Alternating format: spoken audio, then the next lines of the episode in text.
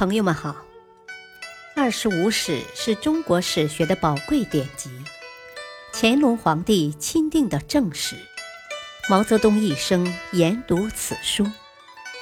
欢迎收听《二十五史》珍藏版第七部《宋书》传记第一：宋武帝二。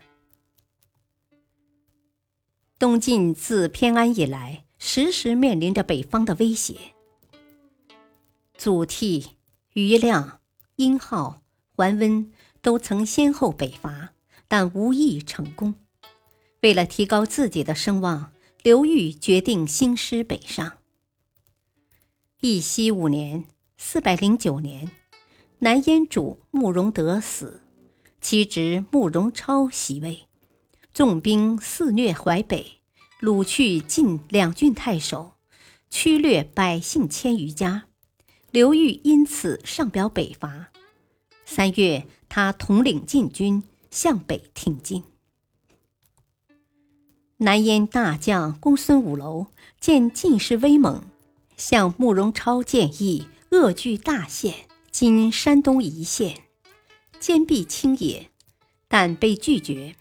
刘裕看准时机，冒险越过大县山隘，一举攻克临渠（今山东叶县），夺得大量辎重。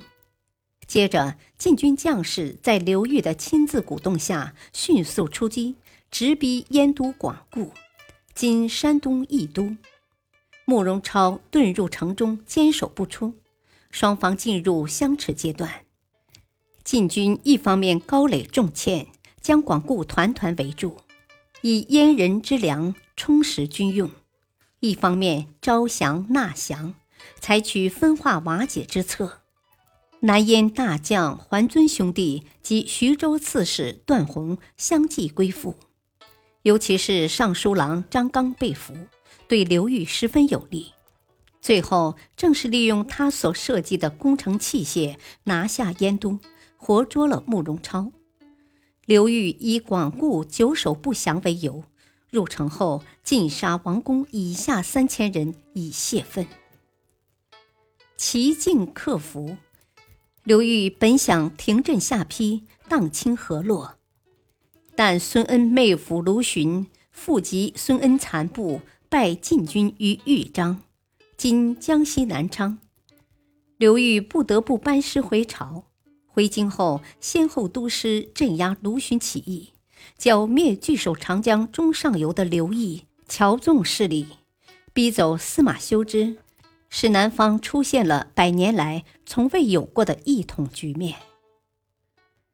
义熙十二年一月，后秦主姚兴死，姚泓继位，内部叛乱迭起，政权不稳。刘裕认为这是灭亡后秦的良机。八月，刘裕以刘牧之任尚书左仆射，内总朝政，外公军粮，自己率大军分四路北伐。九月，刘裕抵达彭城，龙骧将军王镇恶、冠军将军谭道济领兵由淮肥转向许洛，后秦诸屯守皆望风降附，晋军。进展神速。十月，王镇恶军占领洛阳。次年正月，刘裕留妻子刘义隆镇守彭城，自率大军北上。此时，北魏派十万重兵驻守河北，并以游骑骚扰晋军。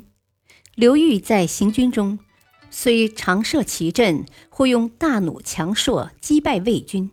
但进军速度缓慢，王镇恶军由洛阳进抵潼关后，为秦主力首显遗阻。谭道济军的粮道也为秦将姚绍截断，晋军一时处于危境。王镇恶、谭道济向刘裕求援，而刘裕却因为被魏军牵制，自顾不暇。幸得当地百姓的帮助，潼关晋军才转危为安。七月，刘裕摆脱魏军，进至陕城前锋沈田子攻入武关，进屯青泥（今陕西蓝田）。八月，刘裕至潼关，与诸部会合。秦主姚泓为缓解两面受敌的危局，谋划先消灭沈田子的军队，再抵御刘裕。于是率步骑数万急趋青泥。沈田子军本为夷军，不过千余人，但各自为战，骁勇异常。数次出击，竟使姚泓败还长安。此时，王镇恶突破潼关防线，率师直进。一举攻陷长安城，姚泓率群臣投降。九月，刘裕率禁军浩浩荡荡地抵达皇城，他想在此稍作休整，经略关中。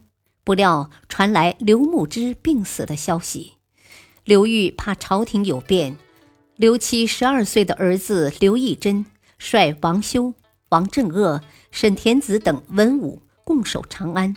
自己统军南归，刘裕南归，为下主赫连勃勃谋臣王买德归破心计。王买德对勃勃说：“刘裕让妻子镇守长安，自己却仓促南还，不为别事，是为了图谋皇位呀！他再也无暇顾及关中了。对我们来说，这机会真是太好了。”刘裕南归不久，赫连勃勃派军南断青泥，东扼潼关，率大军进攻长安。可恰在此时，留守长安的晋朝文武发生内讧：沈田子杀王镇恶，王修杀沈田子，刘义珍复杀王修。刘裕得到消息，惊恐不已，即令朱灵石镇守长安。命刘义珍速回。刘义珍和将士大掠财宝美女，车载南还，被夏军追击。朱令时阵亡，刘义珍单骑逃逸，长安得而复失，良将进兵，损失害人。但经过两次北伐，黄河以南、淮滨以北以及汉水上游的大片地区为晋军具有。感谢收听，下期播讲三，敬请收听，再会。